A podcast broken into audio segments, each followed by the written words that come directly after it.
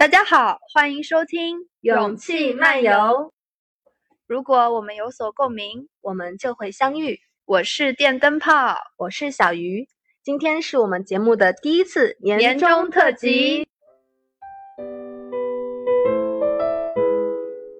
呃，我们的节目在最开始策划年终特辑的时候，有邀请一些朋友参与我们的年终特辑的录制，我们也从中挑选了一些有代表性的投稿，今天和大家一起来分享。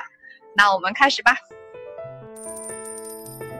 Hello，勇气漫游的小伙伴，大家好呀！两位主播好。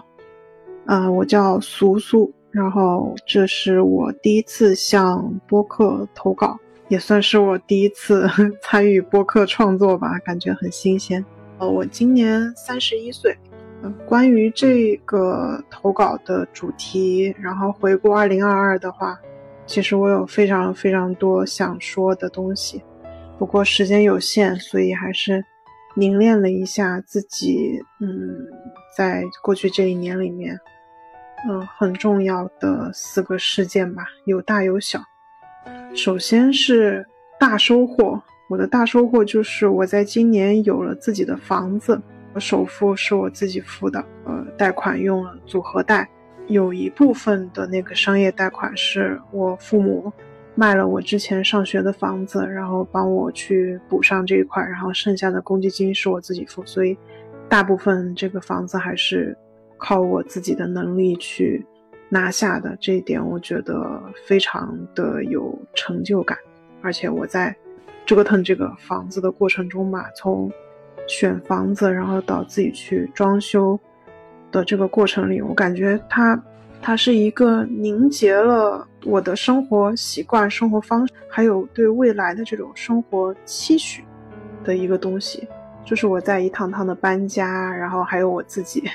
我在找设计师之前，自己先学着用那个建模软件，然后自己去 3D 建了个模，嗯，就是搭这个房子，像模拟人生一样那样的过程里面，你会非常非常的充满希望的感觉。我在搬家的过程中，因为我的东西非常的多，然后我就发现了自己好几年前就在为这个房子准备的东西，什么纸巾盒呀、香皂盒呀，然后还有一些厨具。我就发现自己其实对这个房子的规划特别的精细，也特别的漫长，让我觉得整个过程到我搬家住进来，然后都非常非常的有嗯成就感。在这个大收获里面也有一个大冲突吧，这个冲突是我跟我妈妈的一个冲突，就是我是一个非常听话、一贯听话也比较乖的一个女生吧，然后。嗯，不太会去忤逆我的 父母，但是在这个这一次就是搞房子的这个期间，我就忤逆了一次 我母亲，就是她气到整整一个月完全没有搭理我。这个是在我 三十一年的母女关系里面头一次发生，然后也搞得我那一个月的时间非常非常的焦虑。最后在她生日的时候，就是带着礼物，带着诚意。并且随着时，首先是时间消磨了他的怒气之后，然后我就上门去啊，就是 请了一下罪。但是最尴尬的是，那个就是我请完罪第二天，我回到我上班的这个城市的时候，这个城市就因为疫情静默了，然后静又静默了一个月。然后我一直从我妈妈的生日到我自己的生日中间隔了整整两个月，我们才见到第二面。后来不久我就搬家了。嗯，说回来，我跟他的这个冲突是基于，呃，各地的这个搬家的风俗吧。嗯，他当时希望，呃，从老家找那个就是这一块的，嗯，先生一类的来帮我做这个搬家的仪式。然后这个仪式呢，嗯，里面会有有一些，比如说，嗯，贴一些纸啊，可能会有一些什么水啊、火啊这些东西。然后这个是我非常非常排斥的。我觉得我过去求学的十，嗯，在外求学加工作的这十多年的时间里面，我我觉得我的认知和我所受的教育，让我接受这一份好意，但是我不接受这个形式，所以我就非常非常反感这件事情。然后他当时，嗯，就提出了。一个让我更不能接受的说法，他说会趁我不在的时候带着人来把来把这个事情办了，保证我看不出任何的痕迹。啊，我当时就非常的生气，然后我就觉得这个这一关我要是没有办法去占据自己的主导权的话，我可能也没有办法在在之后就是独立的一个生活和自己独立的选择啊。反正从这个小事件，也许你们可以推测出，就是我我母亲这样一种，就是我我其实又想，嗯，又又想自己说了算，但是我又有点害怕他，然后我又还怕他伤心，这啊那的一些。很复杂的情绪在里面，然后当时我就选择了一个，我一开始是先选择语言上沟通嘛，但是我我不太习惯这样的面对面的沟通，所以效果也不好，就没成功。最后我就选择发挥自己特长吧，就是用文字写，就是打打微信，嗯，在微信上打字打了超长的一段话，想方设法，我觉得是一次我觉得很坦诚，但是大概不算心平气和的这种沟通，大概中心思想就是我知道你们是关心我。我也知道，就是你们的出发点是好的，但是，呃，我觉得我对自己的这一套房子，我觉得我是有发言发言权，我是有决定权的。呃，各种各样的细节讲了也挺多的。哦，他收到了这个微信之后，就 就说行，你自己决定。就一个月没有跟我说话，这个我觉得好。我我我爸在中间，我也不知道他调和了没，但是我爸后来有给我透露过，说我妈当时气到，也不是不知道他有没有哭啊，但反正是气到牙痒吧。然后到到这种程度，但是我觉得过了这一关，我还是觉得就是很很棒，就是我的体验非常好。我估计他的体验应该不咋地，但是我的体验非常好，导致我后来就是在住到自己这个房子里面的时候，我都觉得这里面凝结了我的说不好听，但是打引号的战斗成果吧。是我觉得就是自己的这种嗯自主性的一点点体现吧。嗯，这个是今年的一个大冲突，但是我觉得这个冲突对于我。反正在这个过程中有非常多的纠结，但是结果是算是好的，至少对于我来说是好的。然后我觉得对于我们后续的沟通，嗯，这也是我第一次尝试这样的这种沟通方式，嗯，效果没有我想象的那么糟糕。嗯，第三个点呢，就是让我嗯做出这样的一个选择的一个促进的事件吧，是一个大冲击，因为今年很糟糕。在我的生命里很糟糕，就是今年因为嗯接连的意外吧，一一次生病和两次溺水，我有一个不到四十岁的同事，不到六十岁的我的初中老师，还有刚刚满二十岁的我的学生，他们就接连的去世，在今年上半年到年中的那个夏天吧，嗯，这三三次接连的这种生生命的这个嗯意外的逝去，给我的。打击和启发都非常大，尤其是我的老师和学生，因为他们都是在非常好的一个年纪，一个刚退休，一个才上大学两年，然后他们两个所经历的，就因为意外溺水，然后这个事情我花了很长时间去消化，而且到现在还没有消化完。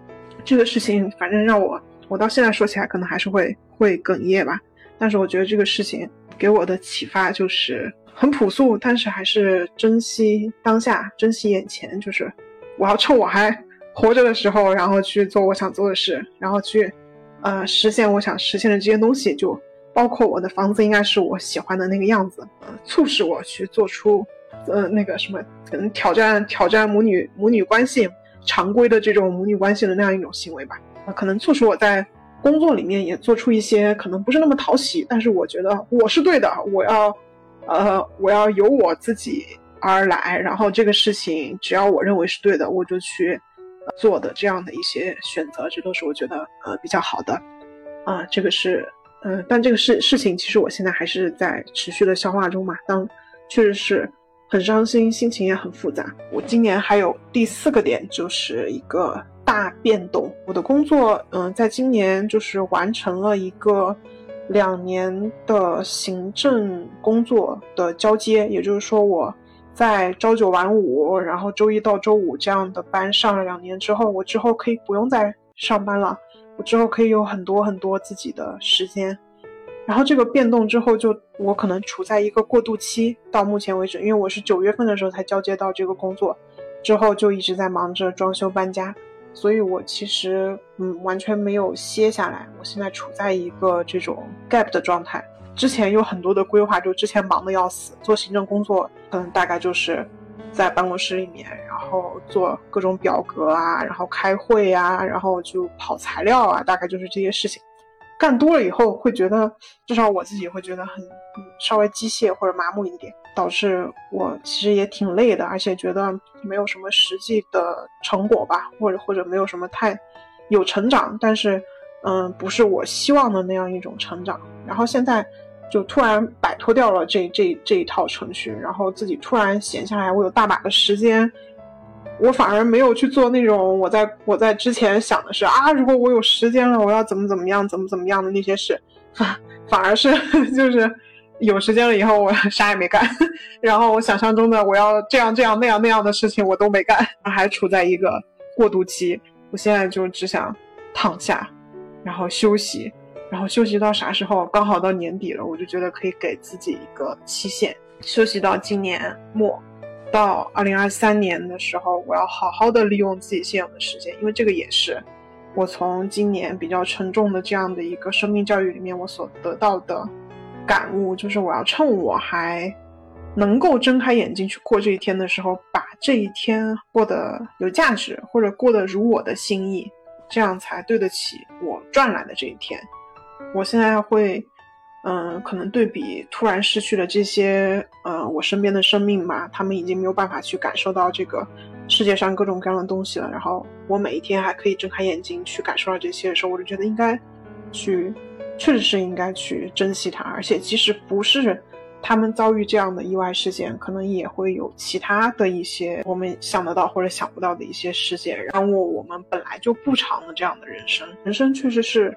要像我们这个节目的名字一样，要有更多的勇气去选择自己真正想要选择的事情，小到嗯小到你的一些喜好，然后大到一些重大的这种人生选择，都应该以自己为先吧。以自己为先的前提是不停的去尝试思考和反思修正，然后这样子就可以慢慢的有一个更加明确的自我。我虽然就是，嗯，已经过了三十岁，但是我还是在嗯不断的去尝试中，而且我觉得，嗯，可能成年是一个比想象中更加漫长的过程，尤其对于我们这一代人来说，嗯，保持一些耐心，然后，嗯，多一些尝试也未尝不可。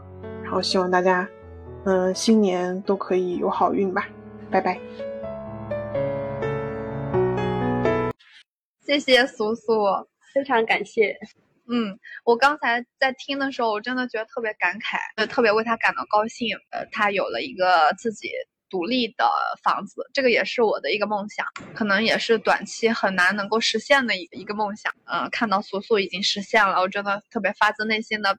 为他感到高兴，然后呢，他又说到和自己的妈妈就是在搬家这件事情上的一些小冲突，我真的觉得就特别神奇。不管在呃实际生活中，还是在互联网，认识了很多，就在我看来特别特别棒、特别特别优秀的女性，然后他们对自己的评价都会说我很乖，哪怕你成长成了一个。不管在学历、在能力、在工作上特别优秀的一个成年人，然后呢，你再回归到家庭里面之后，你还是得面对很多家里人对你的一个期望，沉甸甸的一份期望吧。这件事情，苏苏也是解决的很棒。后面，呃，苏苏说到的，他接受到的这个生命教育也非常的警醒我，因为小鱼可能知道，就是我在上高中的时候，我们的班主任也是因为车祸意外去世了，然后这个事情当时。也是给我给我们全班的同学造成了一个特别大的冲击，因为我们是在高三、高二升高三的时候，是一个清明节，然后他也是就是意外跟他的女儿一起在一场车祸里面去世了。回忆他的时候，就会有好多的形象、好多的情景在我眼前浮现。就比如说，他每天就可能五点半、六点下了课以后，他会回家给他女儿做饭。然后再把他女儿带到我们班里来上自习，就作为一个女性的职场人，一个老师，他真的付出了比其他的老师就多好多的一部分。每天给孩子做早饭，然后接送他放学，然后自己同时还有一个班六七十个人还需要顾，每天晚上再去接女儿放学，给女儿做饭，再把她带到班里面来，再看我们上自习的时候，顺便看自己女儿学习。后来想到这些情景的时候，我真的就感受到他的不易。在现在这个大环境下，我觉得我们真的是要更勇敢，就像我们的节目一样，要更有勇气去过我们想过的生活，然后去尝试我们不一样的选择。嗯，是的，嗯。然后刚刚听他的投稿，他跟他母亲的一段冲突的话，我当时就带入了我自己。我想，如果是我的话，我能不能他这样勇敢的跟我母亲说不？我觉得我可能做不到，可能还是不够勇敢。我们在成长里面一直被教育、被规训，就说你要懂事，你要听话，你要乖，你要做一个就是让大家省心的孩子。我我们在接受到这种词语，就接受到这种教育的时候，好像就是成长成为了一个特别怕给别人添麻烦的人，特别怕跟别人产生冲突的人。不管是对整个家庭，还是说在进入社会以后给同事、给朋友，就好像永远把我往后摆一摆，就是为咱们这个集体好，为我们这个小家庭好，为我们这个呃部门，为我们这个单位好，就是把自己往后摆了。希望我们。新的一年能克服避免的地方，对，就我就是最棒的，我就是最重要的。咱们以后不管是做任何事情，都希望可以以自己为优先去做选择。嗯嗯。下面让我们听一下下一个投稿。好的。勇气漫游的听众，大家好，我是豆瓣默默酱。二零二二年对我来说真的挺特殊的。这一年几乎只做了一件事：生了娃，养育他，听他哭，为他笑。我在方寸之间和儿子黏在一起，日夜兼程，用爱发电。要是用关键词形容，就是手忙脚乱，白云苍狗。每一天都有新的问题出现，都有难题和困难要去解决、去克服。但是这些都是关于孩子的。我甚至开始忽视了自己，弱化了自己。我几乎不再想起六个月前因为剖腹产手术难以下床而苦闷的漫长午后，渐渐的也与不能睡整夜觉和解了。在即将到来的二零二三年，我小小的希望，我能够对自己更好一点，更爱自己多一点。大大的希望，我的宝贝和我的家人能够健康平安。继续陪伴、照料、启蒙和爱着我的宝宝，谢谢大家。嗯，我刚刚才他讲的一瞬间，我差点哭了。的就是身边的女性好不容易，真的就一个词不容易，真的是不容易。嗯，每一个阶段有每个阶段的苦，嗯，就是像我们现在这个阶段，抵御这个社会时钟对我们的规训，我们就觉得也很苦，也很苦闷。这个单身的阶段，可能主要就是一种精神上的折磨了。然后真的就是经历了婚姻，经历了生育之后，身体上的痛苦其实也是特别特别的可怕，就很无助，没有人能帮你去承受这一切。跟你的孩子有了连接之后，那种。又喜悦又无奈，在这个世界上有一个小生命从此和你连接，然后从此你也有了软肋。前两天我邀请这个朋友投稿的时候，我觉得我现在的这个阶段的话，可能主要就是精神上的折磨。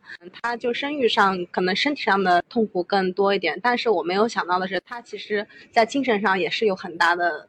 一个痛苦的地方，因为我们在养宠物的时候，其实能感觉到，从小的时候，一个很新生命，就刚开始到家的时候都不知道怎么去对待它，生怕它出现什么意外什么，更何况是一个一个人，一个小人类的一个生命，怎样的把它们嗯每天都照顾好，就那他的那种精神上的焦虑，可能是我们现在不能体会到的。就一开始苏苏那个投稿里面，他说到他有了自己的小家，然后我说我的愿望也是有自己的一个小家，然后希望能够就从自己的家庭里独立出去。我在思考，就是说女性不通过婚姻自己一个人出去住的可能性，摆在女性前面的路好窄啊。那刚刚嗯，默默酱的投稿呢，我也想到了，就前一段时间我刚刚看的一部，也是前几年的一个电影了，是八二年的金智英。嗯，然后看了那个。电影真的就是对女性的处境觉得更深刻了，就是她在带孩子的时候，你会发现她没有一点点自己的整块的时间，就一直困在母亲的这个角色里挣扎不出来那种感觉，没有自我的感觉。她那个电影里面就是除了主角那个母亲之外，还有其他的一些有代表性的女性角色。一个她的上司，嗯，你看起来就好像很强势，一个很厉害、很成功的职场女性，但是她她的那种生存。哲学也其实也是挺艰难的，面对其他同事的调笑，包括其他人对她有一些有色眼镜，包括她自己家庭上的一些缺憾吧。其实真的到那一步真的很难。包括金智英她自己也有去思考，如果我没有选择。成为一个家庭主妇，我的未来会怎么样？包括里面她的同事也代表了一部分女性角色，面对一些男同事的骚扰，一些被偷拍的一个社会环境。里面还有包括她的母亲，其实也是很感人的。她就是嗯，很早就放弃了教育，然后就出去打工，去供自己的弟弟上学。其实都是东亚非常有代表性的女性，都是一个缩影的感觉，对吧？对。然后里面有一段就特别，就是让我当时很伤心的一点。带他孩子，他想去买一杯咖啡。对，那段真的看特别痛心的。对，就是你会觉得一个母亲在社会上，她就是遭受到的那种看低吧，就是别人会觉得你没有给这个社会带来任何价值，你天天都在家享受生活。看到他做的那些。对，享受着你你的丈夫给你带来的一切，就好像他对这个家庭的付出都不值得被衡量一样。二零二三年，我希望。所有的女性都能够得到真正的尊重。同样，我希望她们能够真正的尊重自己，能够真正的去选择自己想要的生活。嗯。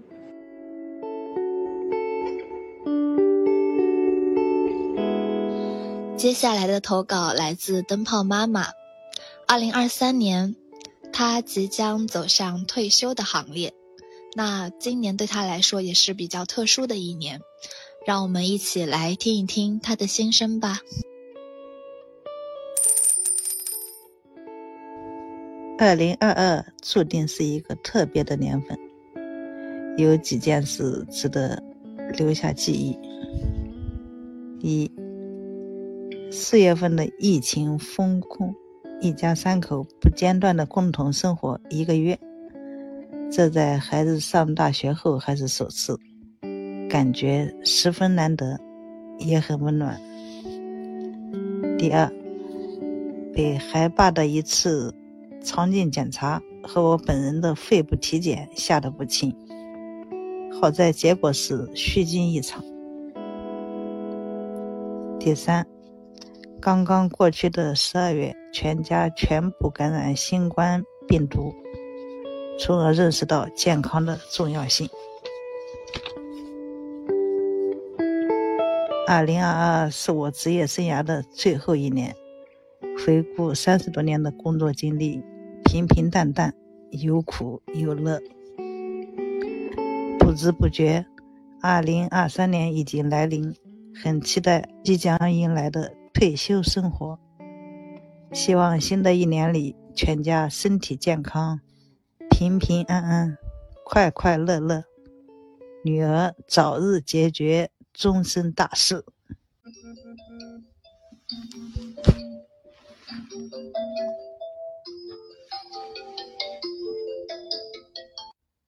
喂，喂，好，先给你爸开下电梯哈。不知道大家能不能听出来，这个录音最后是我特地保留的啊，在。妈妈忙完了一天的家务，有了一点自己的闲暇时光，然后拿手机在给我们录音。刚刚录完，就很巧的，他手机就响了，是晚归的爸爸没有带钥匙，所以让我去帮他按一下电梯。嗯，这个场景其实就是妈妈每天生活的场景，她很难，嗯。完完整整的有自己的时间，经常会被我被爸爸不停的打断。我在看老照片的时候，会看到妈妈以前感觉是一个很开朗的文艺女青年，时间让他变得懂事，烦恼由自己的事情变成了家人的事情。在这里，我想说，妈妈，谢谢你一路以来陪伴我长大。包容我的任性，感谢你为这个家庭的付出。你虽然不是超人，却为我变成了万能。希望二零二三年你退休以后，可以更多的把注意力放在自己的身上，可以学会不在乎、不在意。我现在的状态很满足，很开心，希望你也可以开心。洗衣机穿着一身褪色塑料亚克力，独坐在阳台享受日晒风吹雨淋。电视机，孩子们目光都以它为中心，黑色简约外形多适合客厅。就算是吹风机，也流线外形，紧握在手心像跳舞亲密。光荣的电唱机，只成为古董机，典雅的中音比谁都更受欢迎。木兰的洗衣机，从没有主题曲，只有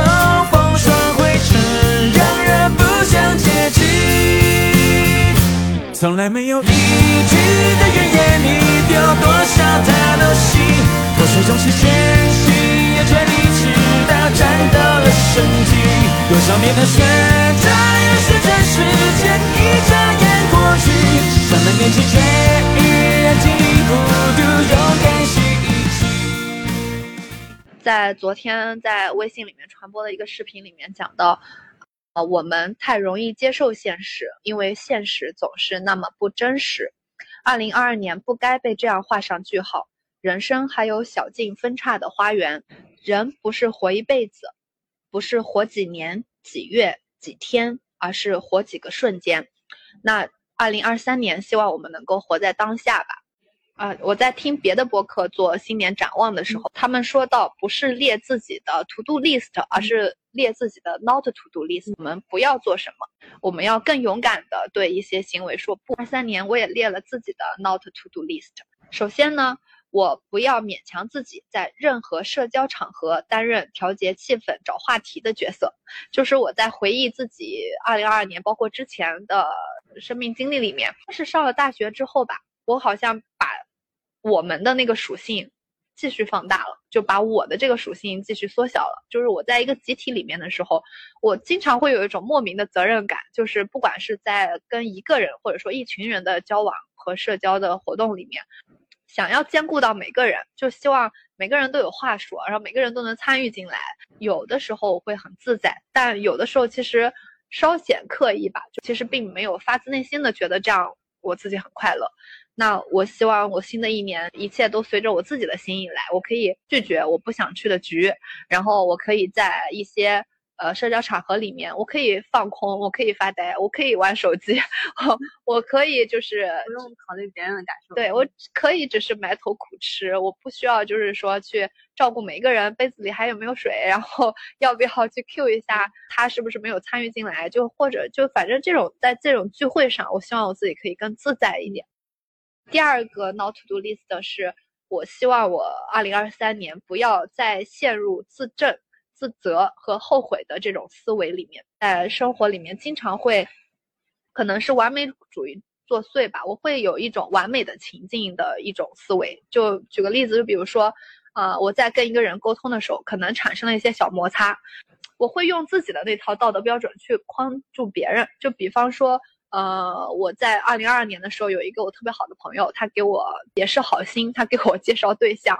那他当时就觉得我们很合适，或者怎么样，反正就他代替我说了很多话，做了很多决定。我当时我就会觉得，我把你当成我这么好的朋友，如果我是你，我就不会怎么怎么样，有些话我就不会不会怎么怎么说。就越是这么想，我就越是心里不平衡，然后就越是觉得，那我都这么对你了，你怎么这样子对我，就会。呃，设定一些比较完美的情，在这个情境里面，我是理解你的，你也是理解我的，我说的话你都能够 get 到，你说的话我也都能 get 到。这其实这种情况是不存在的，每个人都有自己的想法的一个状态。对，然后每个人都有自己的私心。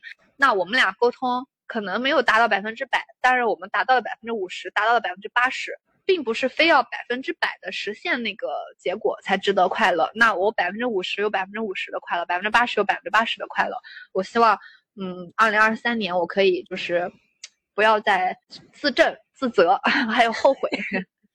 第三个 not to do list 是我不要试图用道理来掩饰情绪，就是我要直面自己的情绪，我不去否认那个发脾气的我，也不去否认那个陷入 emo 的我，也不去否认那个我今天可能在社交上并没有表现好的我，就这些都是我，我不应该去否定任何一个处在任何一个情绪里的我。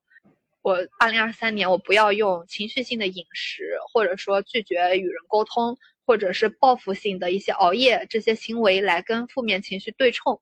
我要正视自己的情绪，了解到情绪它是在流动的。我只要安静的等在那里，想象它就像一把剑一样，它穿过我的身体，然后我是透明的，我就安静的等待它离开我就可以了。这就是我二零二三年希望自己不要做的三件事。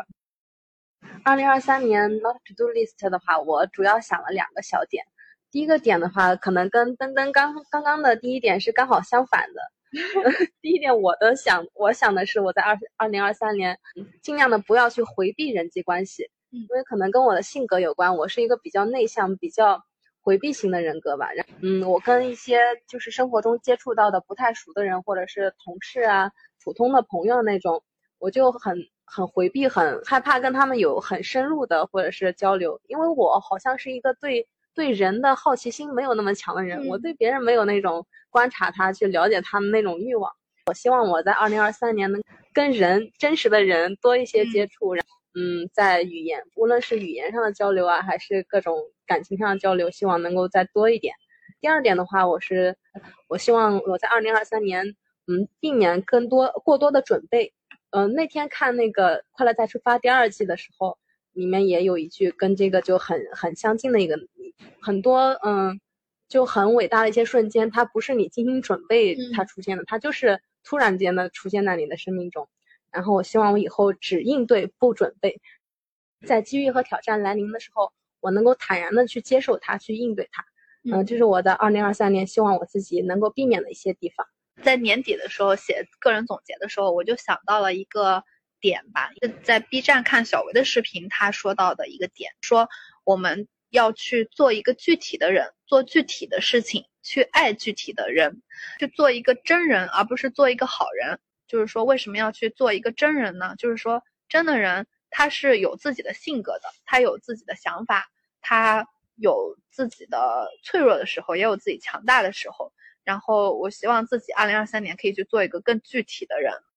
刚刚推荐的那个从零开始的女性主义里面有一句话就特别好，嗯，女性主义的本质不是让弱者变成强者，而是让弱者应该得到应有的尊重。拥有话语权的男性的话，他就会觉得你们女的是不是想变成我们，就是想女人是不是想要变成男人？是对。然后他其实不是这样，就是我们只是想应应该得到的一些权利。对，我觉得女性主义它可能并不是说，呃，是女权或者说是平权，我觉得它可能是替社会上的弱势群体去发声的一个不一样的人也是这样。就比如说 LGBT，对他们这种群，因为我们的社会有一种少数服从多数的这样一个原理。其实这个原理其实是一个，我觉得是一个悖论。就为什么要有少数服从多数？少数有少数的他们的生活，多数有多数生活。为什么要有少数服从多数这样一个原理？真正进步的社会是每一种选择都值得被尊重的一个社会。是的。那小鱼，你在二零二三年有没有什么期许呢？展望二零二三年的话，我我给自己定了两个关键词。嗯，对于二零二二年的自己的话，我给自己的关键词是重启。嗯，因为回顾一年的生活，感觉可能上半年的生活还是千篇一律的，每天都是一样，然后中间还有一个月的静默的时间。呃，下半年的话，因为做播客的原因，感觉打开了新世界的大门。以以前的话，也会有一些反思自己生活的时候，但是没有做出一些实质上的行动。然后今年感觉自己开始停下脚步，重新的呃审视自己的生活，重新做出了改变。然后对于二零二三年的话，我觉得我的最大的一个目标，用一个词来形容的话，就是学习。我希望在二零二三年，我能学习很多我真正感兴趣的东西，比如说。我觉得我对心理学这方面的话还是挺感兴趣的，我希望在这方面能真正的入门，看一些对于我来说有用的书。第二个话就是很实际的一个心愿清单，也是能切实可行的，就是学车。真我我真的是应该是朋友圈里面最后一个没有学车的人了。嗯，第三个话就是学，跟刚刚登登说的一样，就是要攒点钱。我要开始学习理财，那个有志有行的 APP 已经下了，但是还没有开始学。不是广告啊。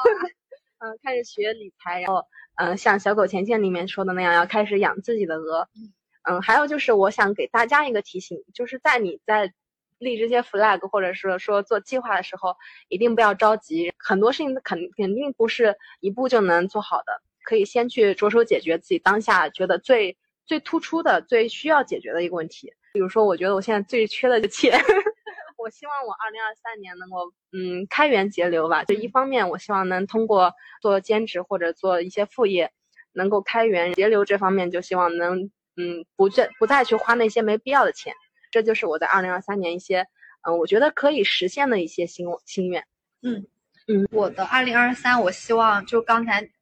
刚才你说到，就是说开源节流这一块，我希望我二零二三年可以去多一点体验型的消费，就像你刚才说的去博物馆的这种一样，我觉得这种是为真正的回忆买单，就是这种消费是值得的。希望自己可以少一些，就是说，嗯，消费主义侵蚀的那种消费。嗯，另外一方面，二零二三年我希望，嗯，自己更专注于自身吧，就不管是在我的情感表达上，还是说。呃，对于知识的摄取上，我希望自己去表达我真正想表达的，然后去摄取我真正需要摄取的。但我现在想通了一个问题，就嗯，在你在拥有一些基本的社交礼仪，还有一些社交技巧之外。你就做到这些就已经足够了，这就是一个基本的社会人的一个及格线。在这之外的一切都是别人对你的判断。二三年，希望自己也希望大家可以更少的受到外界的侵扰，可以更多的专注于自身建设。希望我们都成为更好的自己。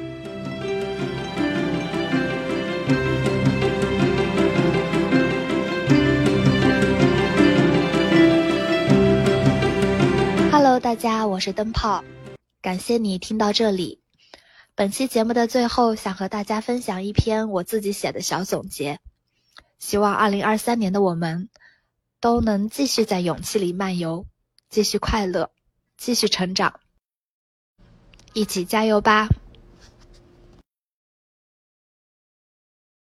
！2022年，在压抑的缝隙中努力寻找快乐。这一年，世界在下沉，我失去了一些东西，但又说不清是什么。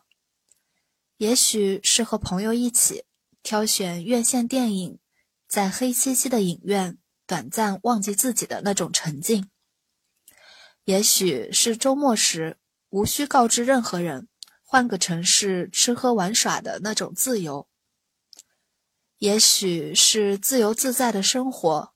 自由自在的幻想未来，不需要任何人提醒我年龄的刻度。我有了一些改变，可能他们不太完美，没有让我脱胎换骨、逆袭重生，但我依然深刻的感谢自己的努力。首先，我关闭了刷朋友圈的入口，这一年也几乎没有刷过微博和抖音。但我依然随时随地在拍一些有意思的瞬间。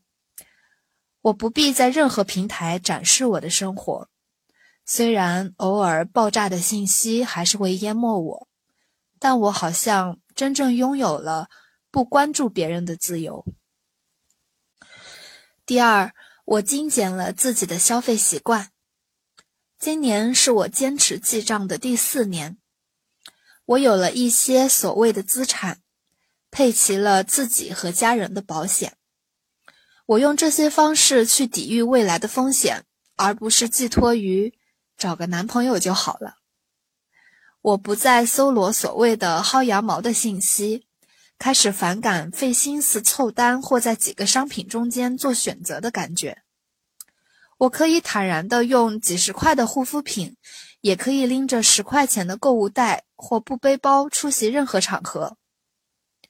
我明白了，丢弃不一定是浪费，保留也不一定是节俭。